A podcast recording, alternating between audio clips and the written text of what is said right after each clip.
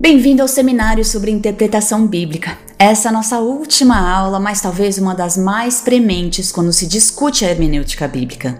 Dr. Frank Hazel, diretor associado do Instituto de Investigação Bíblica, está aqui para nos dizer por quê.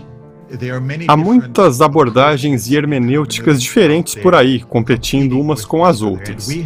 No passado, lidamos muito com o chamado método histórico crítico, e com razão, pois tem sido uma abordagem dominante e muito influente na teologia em todo o mundo. Todavia, nos últimos 50 anos surgiram várias abordagens novas, mais recentes, à interpretação bíblica. Muitas vezes em crítica a esse método histórico crítico dominante, e em muitos casos com uma abordagem que se parece muito mais ao que nós, adventistas, gostaríamos de apoiar, na qual se toma a forma final canônica do texto bíblico, em vez de uma reconstrução de fontes e tradições anteriores que levam a esse texto, na qual a literatura e a estrutura do texto bíblico é enfatizada em várias abordagens.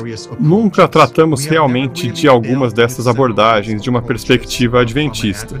Tratamos do método histórico crítico, mas agora as pessoas veem que existe um amplo espectro de diferentes abordagens que soam muito mais bíblicas e muito mais atraentes.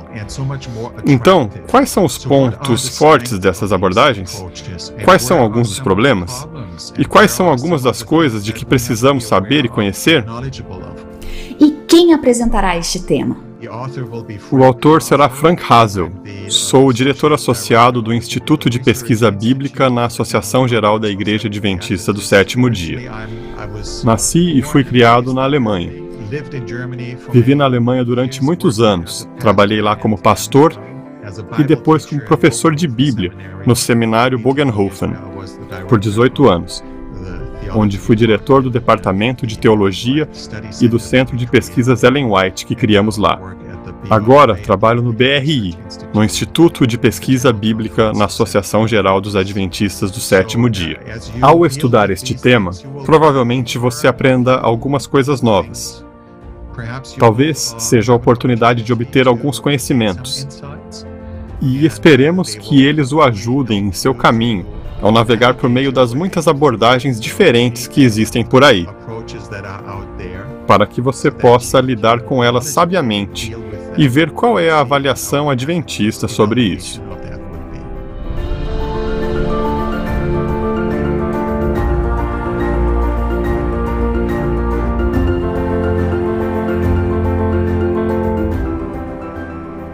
Estamos de volta com o Dr. Frank Hazel para aprender sobre as recentes tendências e métodos de interpretação bíblica.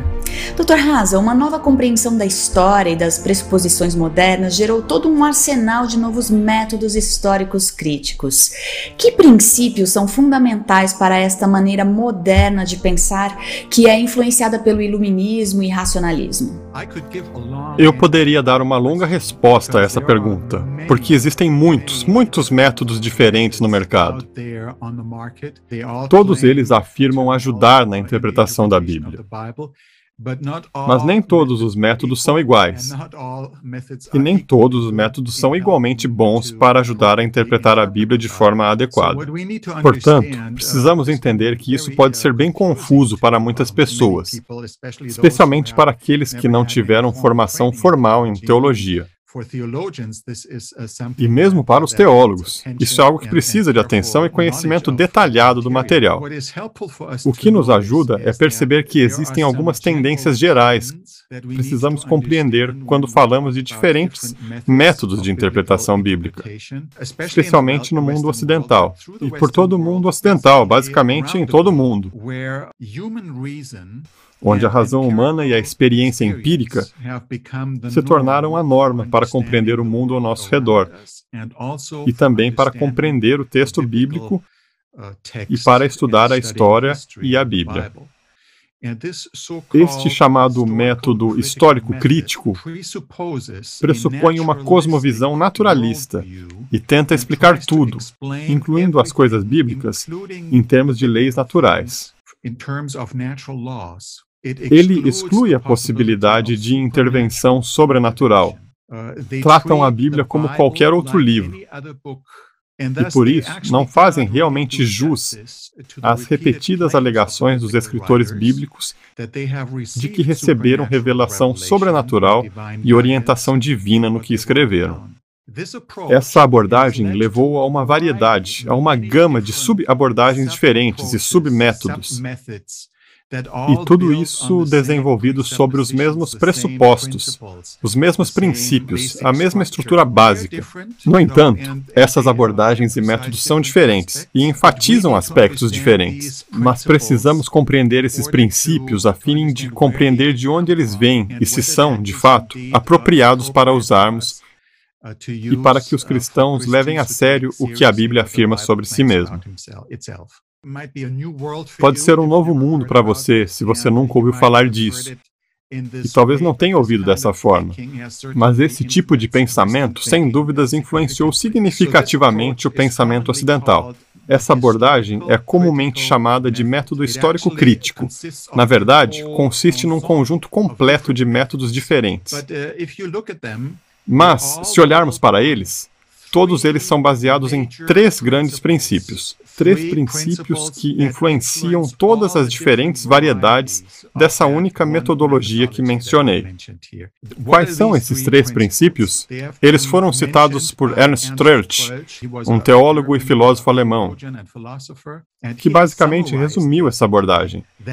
Não foi ele quem a inventou. Ele definiu os pontos principais e ainda hoje é citado como aquele que nos deu, da forma mais clara possível, esses princípios orientadores dessa abordagem de pensamento. Portanto, aqui estão os três princípios. Número um, o princípio da crítica. Número dois, o princípio da analogia. E número três, o princípio da correlação. Portanto, vejamos cada um deles separadamente, de forma breve. Quando falamos do princípio da crítica, não estamos falando do exercício do discernimento crítico. Todos nós devemos exercer o discernimento crítico quando estudamos algo. Temos a mente. Precisamos fazer isso. Mas aqui, quando falamos sobre o princípio da crítica, é o princípio da dúvida sistemática. Não é uma abordagem neutra na análise da Bíblia. Tem uma conotação fortemente negativa e critica a Bíblia de forma negativa, desfavorável. Portanto, essa crítica não é neutra, tem uma inclinação tem uma direção e uma direção negativa. Há um pressuposto inerente, uma tendência inerente que questiona a santidade e status autoritativo da Bíblia. Pressupõe que a Bíblia é um produto humano, não é divinamente revelada, não é divinamente inspirada. E submete a Bíblia a esses princípios de exame crítico, e sobre esses princípios de crítica a esse novo pensamento, inevitavelmente conduz sempre a uma crítica do conteúdo da Bíblia. Portanto, essa crítica não é apenas discernimento, é uma crítica a respeito do conteúdo da Bíblia. É uma crítica de conteúdo. E esse princípio da crítica leva as pessoas a questionar a validade de trechos da Bíblia. Ou seja, se isso se aplica para mim e se isso é de alguma relevância para mim, a menos que tenha provas externas de que a Bíblia está correta, não é dado à Bíblia o benefício da dúvida, por assim dizer. Assim, no passado, se daria à Bíblia o benefício da dúvida caso não houvesse provas externas. Agora, essa crítica dá meia volta a isso e diz: não, não, não. A menos que tenhamos provas externas, não podemos confiar que a Bíblia seja correta e digna de confiança. Portanto, só quando tivermos provas externas é que podemos confiar na Bíblia. O segundo princípio é o princípio da analogia. Acreditamos que a história e a nossa experiência humana sejam fundamentalmente homogêneas. Isso significa que cada acontecimento histórico é semelhante, análogo ao que conhecemos hoje. Isso significa que a história passada é conhecida por meio da nossa experiência humana, no agora, no presente. E uma vez que todos os acontecimentos são análogos, todos os acontecimentos são semelhantes. Por isso, o presente torna-se a chave para compreender o passado. Esse princípio, diz Strelch, se relaciona a tudo, toca em tudo. Não pode ser reduzido apenas a algumas coisas de fé aqui e ali, deixando o restante intocado por ele. Não. Ele diz que é como o fermento. Se você quer fazer pão e tem o fermento, você coloca um pouco na massa e isso afeta tudo. Se der o dedo mindinho, ela agarrará a mão inteira, ele diz. Portanto, não é possível dar apenas um pouco disso, mas afeta tudo no nosso pensamento e na nossa explicação. Também faz da nossa própria cultura e da nossa experiência a experiência dominante e a cultura dominante. Torna-se muito etnocêntrica. É interessante como o próprio Trulch chamou esse método. Ele diz que tem algo de diabólico nele. que muda tudo e que questiona tudo. Essa analogia é tão poderosa que quase soa como onipotência, como se pudesse fazer tudo. É como se tivesse uma qualidade divina sobre ele. O terceiro princípio é a correlação. Todos os nossos eventos estão tão interrelacionados e interdependentes que não há como ocorrer uma mudança radical. Tudo neste mundo tem uma causa e um efeito imanente dentro da história. E qualquer acontecimento histórico, e qualquer texto histórico, só podem ser entendidos em termos do seu contexto histórico imanente e interior. Não há intervenção sobrenatural. Não é possível. Os milagres são categoricamente excluídos. Será que isso mina a fé bíblica? Sim, temos que dizê-lo claramente. Isso é o que muitas pessoas dizem ter vivido. Se não há milagres sobrenaturais, se não há intervenção sobrenatural, se não há revelação sobrenatural de Deus, se não há inspiração sobrenatural, então não há origem sobrenatural descrita na Bíblia. Uma criação que, de forma sobrenatural, é criada por Deus. Não há autoridade externa. Isso afeta basicamente tudo. Veja, quando você começa com esse pensamento, não pode simplesmente dizer, ah, vou limitar isso a essa parte da minha fé, mas o resto não será afetado por ela. Se eu der espaço a essa abordagem da interpretação da Bíblia, tudo será afetado. Ela reconstrói de forma crítica a origem da Bíblia. A Bíblia não é mais um livro que foi dado por Deus aos escritores bíblicos. Em vez disso, ela é um produto humano. E o que se começa agora a fazer é reconstruir criticamente as fontes, a origem e os fatores que ajudaram a criar, humanamente falando, esse tipo particular de literatura naquela época. Não vão ao texto, mas vão além do texto e reconstroem a história por detrás do texto que conduz à produção humana do texto. Geralmente, nesses casos, não há um escritor inspirado a escrever o livro, mas sim autores humanos que escreveram peças diferentes e depois redatores agruparam isso para vocês, criando a forma final do que hoje encontramos na Bíblia. E pode ser facilmente, facilmente reconhecido que isso fragmenta a Bíblia.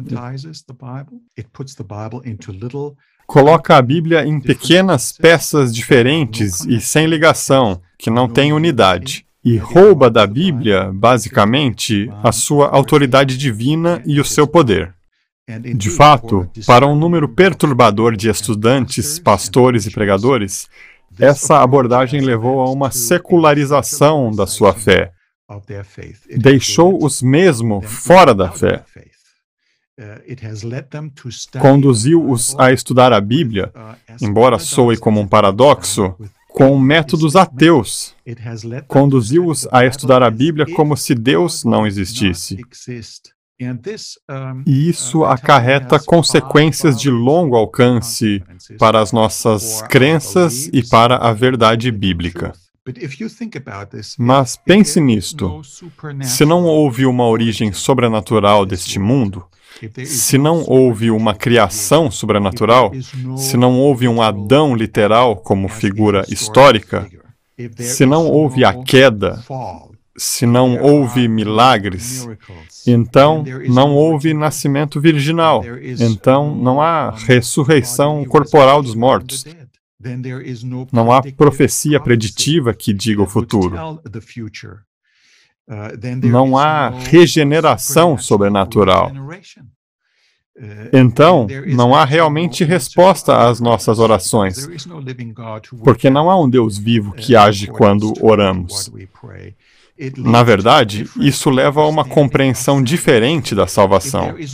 Se não houve queda, se tudo evolui e não houve queda, então não há necessidade de redenção. Na verdade, não há necessidade de um Salvador. Portanto, leva a uma compreensão diferente da salvação, leva a uma compreensão diferente do juízo. E certamente não haverá uma segunda vinda sobrenatural de Jesus Cristo em poder e glória.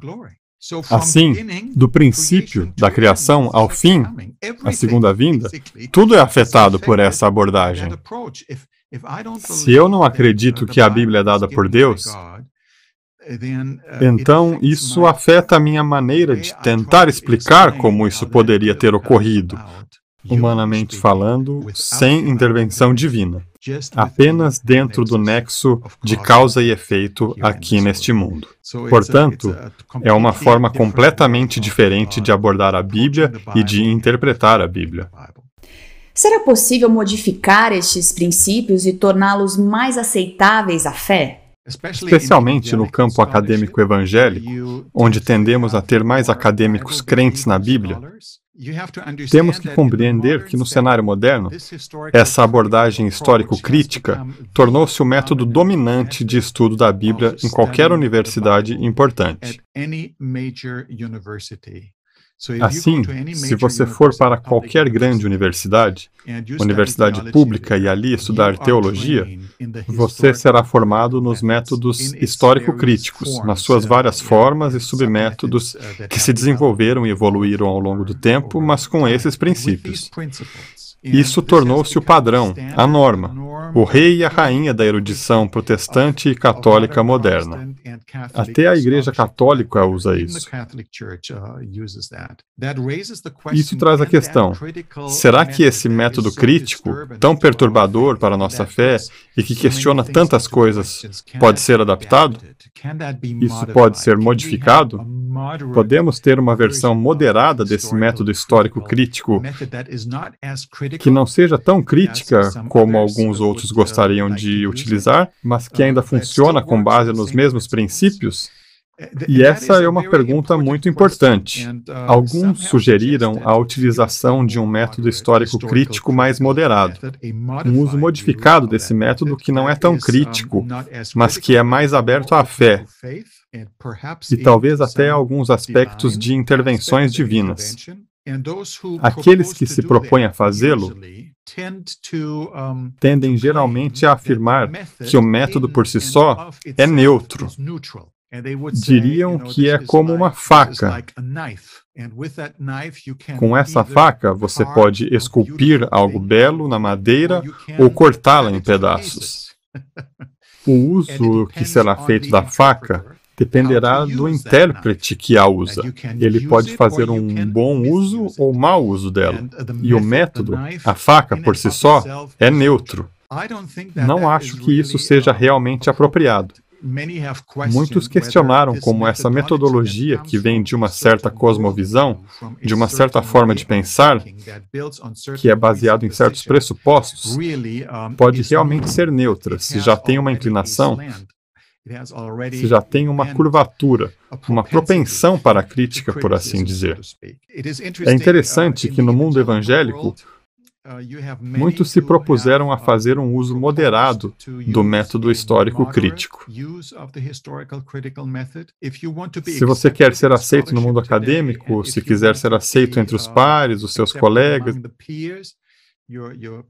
quiser publicar em certas revistas e literatura prevista por pares,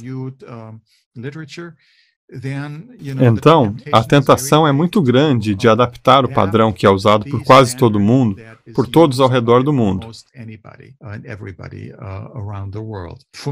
Para mim, foi muito interessante que o teólogo alemão e famoso estudioso Peter Stuhlmacher, da Universidade de Tübingen, escreveu sobre o método histórico crítico. Ele propôs uma utilização modificada desse método sendo talvez um dos acadêmicos mais proeminentes que o fez. E ele disse: além desses três princípios, crítica, analogia e correlação, acrescentarei um quarto princípio, que funcionará como uma espécie de moderação para os outros três princípios citados. Ele disse que o quarto princípio que gostaria de acrescentar era o princípio do consentimento, de Einverständnis. O que ele quis dizer com isso é que não deveríamos apenas ser críticos, não deveríamos apenas aceitar tudo a partir da analogia do conhecido e explicar o passado a partir do presente e das correlações bíblicas internas, mas devemos também dar consentimento e ouvir o que Deus tem feito ao longo da história, na igreja e nos crentes ao longo dos tempos. Isso nos daria a possibilidade de fé na interpretação do texto bíblico. É muito interessante para mim ver uh, como os seus colegas da Universidade de Tübingen e de outros lugares reagiram ao seu quarto princípio. Eles não gostaram. Hartmut Geisa, o estudioso do Antigo Testamento em Tübingen, e outros apresentaram forte oposição e feedback. E é interessante que no seu trabalho posterior, ele escreveu um grande livro sobre hermenêutica, onde propôs uma hermenêutica do Novo Testamento, em alemão. Alguns livros foram traduzidos para o inglês, onde ele propôs esse quarto princípio. Nos seus livros posteriores, na sua monumental teologia de dois volumes do Novo Testamento, na introdução, ele escreve: Fiz uma análise cuidadosa sobre o que os meus colegas e amigos me disseram como feedback ao meu quarto princípio. Tendo feito detalhada análise, concluí que temos que voltar aos três princípios que Ernest Troeltsch nos deu, que são, e ele menciona-os pelo nome, o princípio da crítica, o princípio da analogia e o princípio da correlação. Então, ele diz que não tem como não fazer uso deles e que temos que os utilizar. Isso é muito esclarecedor para mim, porque realmente aqui temos um acadêmico moderado que tenta acrescentar fé a isso e acaba tendo que admitir que não funcionaria. Os princípios não são neutros porque têm origem numa certa cosmovisão. Têm a sua origem num certo tipo de pensamento e foram construídos a partir desse pensamento. Se começar com base nisso, nunca se harmonizará com a fé, nunca se harmonizará com o sobrenatural. Há alguns poucos acadêmicos, não muitos, mas há alguns estudiosos que foram treinados nesse tipo de pensamento e que depois tiveram uma experiência de conversão e renunciaram a esse método histórico crítico, o que é muito incomum, porque é uma questão de orgulho e de realização e de ser aceito. Mas tive o privilégio de falar com uma dessas acadêmicas, a doutora Athalie Neumann, uma acadêmica alemã, foi uma estudante do professor de renome mundial Rudolf Bultmann na Universidade de Marburgo e em outros locais. Ela escreveu livros que promoviam o estudo do método histórico crítico. Ela sequer acreditava que Cristo estava vivo até ter tido uma experiência de conversão. Ela me contou pessoalmente e posteriormente escreveu vários livros e renunciou às suas antigas publicações. Fez uma afirmação maravilhosa, dizendo: Sabe, não tem como estar um pouco grávida. Ou você está grávida ou não está grávida. Se começarmos a usar isso, não poderemos dizer que apenas o usamos moderadamente. Porque uma vez que você começa a usar, Trout disse, não vai apenas pegar no dedo mindinho, vai agarrar a mão inteira, permeará tudo e afetará todo o nosso pensamento. E se começarmos dessa forma, terminaremos com ele também. Você não pode simplesmente fazê-lo moderadamente. Simplesmente não vai funcionar. Esse é também o testemunho de vários outros. Por isso, penso que a nossa Igreja Adventista do Sétimo Dia compreendeu perceptivamente esse desafio. Fizeram uma declaração pública no documento sobre a interpretação bíblica, no chamado Documento do Rio, porque foi adotado no Rio de Janeiro na reunião de outono. É uma declaração oficial da Igreja Adventista do Sétimo Dia, na qual deixamos claro, muito explicitamente, que a Igreja Adventista do Sétimo Dia e se faz um apelo a todos os adventistas do sétimo dia, tanto ao acadêmico como ao pastor e ao membro leigo, aqueles que ensinam nas escolas, bem como aqueles que pregam e servem no ministério. E isso expõe claramente e diz que os adventistas rejeitaram até mesmo um uso modificado do método histórico crítico, que mantém esse princípio de crítica que subordina a Bíblia à razão humana. Dizem que isso é inaceitável para os adventistas do sétimo dia. Penso que estamos certos quanto a isso. Estou contente por nós, como igreja, termos tomado essa decisão, porque mostra que para nós não é a razão humana que é a norma final que começa a criticar o conteúdo das Escrituras, mas queremos realmente seguir apenas a Bíblia e ter a Bíblia como fonte e norma para a nossa teologia. Quais são algumas vantagens e desvantagens das novas interpretações literárias da Bíblia? Temos sido muito fortes na Igreja Adventista para falar contra o chamado método histórico crítico. Mas hoje em dia, nos últimos cerca de 50 anos, surgiram várias abordagens mais recentes de interpretação bíblica. Algumas dessas abordagens soam muito atraentes, mesmo para os adventistas do sétimo dia. E muitos estudantes adventistas sentiram que isso é algo que pode ser interessante para usarmos e tirar proveito disso. Assim, por exemplo, temos aquilo a que se chama crítica canônica, onde uma abordagem canônica à Bíblia e à interpretação bíblica foi promovida e proposta. Brever Childs, Sanders e outros sendo os representantes principais dessa abordagem. Depois temos as chamadas abordagens literárias, nas quais temos a crítica literária ou a crítica retórica, a crítica narrativa, abordagens literárias que, mais uma vez, tomam o texto canônico das Escrituras como ponto de partida e olham para as estruturas literárias do texto exploram as dinâmicas literárias do texto, seja o fluxo narrativo, sejam as questões retóricas que são levantadas, seja o desempenho do que está a ser proclamado, por exemplo, e as reações que geram sobre as pessoas que o ouvem. E o que dizer dos métodos mais recentes, desses métodos mais novos? Acabei de mencionar alguns deles. Eles não são idênticos, há muitas diferenças entre eles. Mas eles têm algo em comum. E o que têm em comum é que se concentram na forma canônica do texto bíblico. São, na realidade, uma reação ao caráter destrutivo do método histórico crítico. O método histórico crítico fragmentou o texto bíblico em mil pequenos pedaços e tentou reconstruir o processo de aparecimento desse texto analisando o que estava por detrás do texto bíblico, tentando entender como os seres humanos chegaram a isso, em diferentes tradições e diferentes escolas, como outros juntaram isso, e como tudo isso funcionou, e assim por diante.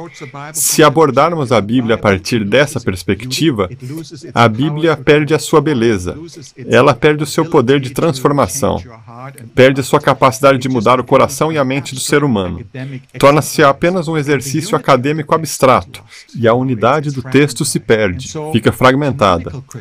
A crítica canônica diz: Ei, olhamos para a forma canônica final do texto bíblico. Isso soa bonito. Isso soa como o que nós, adventistas, dizemos. Mas o que muitas pessoas não compreendem é que não se trata apenas de teologia canônica bíblica, mas sim de crítica canônica. Essa abordagem não é totalmente livre de pensamento crítico. Alguns desses proponentes e representantes são muito francos e dizem que precisamos utilizar a metodologia crítica para reconstruir a forma como a igreja chegou à sua escolha desse texto bíblico e como isso aconteceu. Mas não nos concentramos apenas na história por detrás do texto. Não nos concentramos na reconstrução do texto, o hipotético. nós nos concentramos na forma final do texto bíblico. Isso está bem, mas temos que estar conscientes de que não é apenas a forma final, mas também tem uma mistura da forma final e da reconstrução crítica da comunidade que o produz. Isso levanta uma série de outras questões sobre inspiração. A inspiração funciona sobre o profeta, sobre o texto ou sobre a comunidade que produz o texto e decide que texto é o texto canônico? Como as outras abordagens literárias que acabei de mencionar brevemente, mais uma vez, elas se concentram na forma canônica do texto e focalizam o texto como texto. Olham para a estrutura do texto e para a retórica do texto e descobrem coisas admiráveis. Para eles, o redator é quem unifica o texto. Novamente, não estão completamente livres do pensamento crítico, mas se concentram na forma final do texto. Não reconstituem um texto e as tradições anteriores do texto. Concentram-se na forma final do texto. E para eles, o redator do texto é apenas um belo artista que compôs uma bela peça artística de literatura olham para essa literatura e para a dinâmica da literatura e como essa literatura funciona como ela evoca certas reações e o que faz, podemos obter muitos, muitos insights importantes, insights muito valiosos, pelos quais estamos gratos. Sempre que as pessoas trabalham com o texto canônico, em vez de um texto teórico reconstruído, nós, adventistas, apreciamos isso. Mas aqui está o que muitas pessoas não consideram. Aqueles que promovem a crítica canônica e muitos que promovem essas abordagens literárias, a crítica literária, a crítica retórica, a crítica narrativa, etc., concentram-se no texto. Entretanto, para eles, o texto é o texto pelo texto. O texto não diz nada sobre a historicidade daquilo de que o texto fala. Em outras palavras, é o mundo do texto mas o mundo do texto não nos diz nada sobre a realidade histórica que aquilo realmente existiu e que realmente é relatado com veracidade. E isso é algo com que nós, adventistas, teríamos um enorme problema, pois para nós, o texto e a beleza do texto e do texto canônico estão também ligados à dimensão histórica que o texto registra. Acreditamos que o texto não é apenas uma criação artística de um autor, mas também um texto que nos dá informação com um propósito que nos ajuda a compreender o que Deus realmente fez na história e que ele realmente agiu na história. E que esse não é apenas um texto que evoca certas emoções em nós, mas que esse texto registra realmente o que se passou. Por isso, lembro-me do apóstolo Paulo quando ele diz: Se Jesus não ressuscitou dos mortos, e ele quis dizer ressurreição corpórea, literalmente ressuscitou dos mortos, a nossa fé seria em vão, diz ele. Não basta que ele fale bem da ressurreição. Não basta que o texto faça muitas alusões e seja belamente, artisticamente construído para falar sobre a ressurreição. Se a ressurreição não tivesse acontecido, diz Paulo, a nossa fé em Cristo seria nula, inútil. Para nós, adventistas do sétimo dia, o texto, e mesmo um texto que é poético, ainda pode registrar a veracidade do que se passou. E assim, para nós, adventistas, excluir essa dimensão histórica do texto é algo que é enganoso e que nos leva a uma deturpação daquilo que a Bíblia realmente fala. Outra abordagem mais recente na interpretação bíblica é a chamada crítica pós-moderna, ou estética da recepção. Isso é muito interessante porque, mais uma vez, aponta para algo que é válido até certo ponto, mas depois exagera, leva-nos a conclusões erradas. Assim, as pessoas que utilizam essa abordagem, a teoria da recepção, ou a abordagem pós-moderna, diriam que o leitor é de fato aquele que também está envolvido no texto e no significado do texto. E para eles, até certo ponto, isso é verdade, porque todos nós estamos envolvidos no texto. e todos nós vimos com diferentes pressupostos e precisamos moldar os nossos pressupostos com o texto bíblico e de ser informados pelo texto bíblico. Mas o que a estética da recepção diz é que o significado não reside nas palavras, o significado não reside no texto, o significado é criado pelo leitor que lê o texto. Isso significa que a Bíblia não é mais a fonte para a sua própria interpretação, como temos na Reforma Protestante e na teologia adventista. Mas aqui, o leitor se torna a fonte que cria o significado do texto. E, dependendo da sua abordagem ao texto e dos seus antecedentes, vem com novas situações e circunstâncias em constante mudança para o texto. E cada vez que chega ao texto, cria um novo significado, porque você é o criador do significado. Assim, o foco já não está por detrás do texto, como na crítica histórica. O foco já não está no texto, como nas abordagens canônica e literária. Agora, o foco está em frente do texto com o leitor, e o leitor é o criador do significado. E o significado pode ser qualquer coisa. É um processo em aberto. Nunca é fixo. Nunca é certo. Nunca está terminado. É contínuo. Portanto, essa mentalidade aberta é muito pluralista. Surge a pergunta: poderá essa abordagem ser capaz de conduzir a alguma forma de unidade teológica? Será isso possível, mesmo a partir de um pensamento abstrato? ela cria uma abundância, um amplo, amplo, amplo espectro de diferentes abordagens que podem ser muito contraditórias e muito diferentes. E todas elas afirmam ser legítimas. Portanto, estou apenas a citar. Se olharmos para isso, e isso é apenas um desenvolvimento dos últimos 50 anos, estão sempre surgindo abordagens mais novas. É impossível dar atenção a todas elas e às diferenças entre elas. Esses são pensamentos muito gerais, mas penso que precisamos compreender alguns princípios básicos que nos levam a compreender de onde vêm as pessoas e aonde é que isso nos leva. Em seguida, podemos ver as diferenças entre as várias abordagens e apreciá-las, e assim por diante. Contudo, para nós adventistas do sétimo dia, Penso que isso é importante, mas para nós o significado nunca residiu no leitor, e o nosso significado não foi reconstruído por detrás do texto bíblico. Sempre acreditamos que o significado reside no texto, e que o autor que o escreveu deu a essa palavra e a essa mensagem um certo significado. Esse significado não pode ser alterado apenas por meio da sua leitura em contextos diferentes. Há uma necessidade, um significado, e esse significado pode ser encontrado, pode ser detectado e pode ser seguido e pode ser compreendido. Não reside no leitor, mas no texto da Bíblia. Qual deveria ser o guia para o crente adventista interpretar a Bíblia? Eu diria que para nós, adventistas do sétimo dia, a nossa abordagem da Bíblia é o que eu chamaria uma abordagem bíblico-histórica. Não é uma abordagem histórico-crítica. É uma abordagem bíblico-histórica.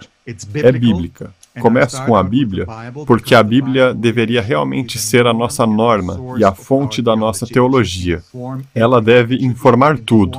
Deve até informar o método de como me aproximo da Bíblia. E deve informar os pressupostos, se Deus existe ou não. Talvez eu não concorde com isso.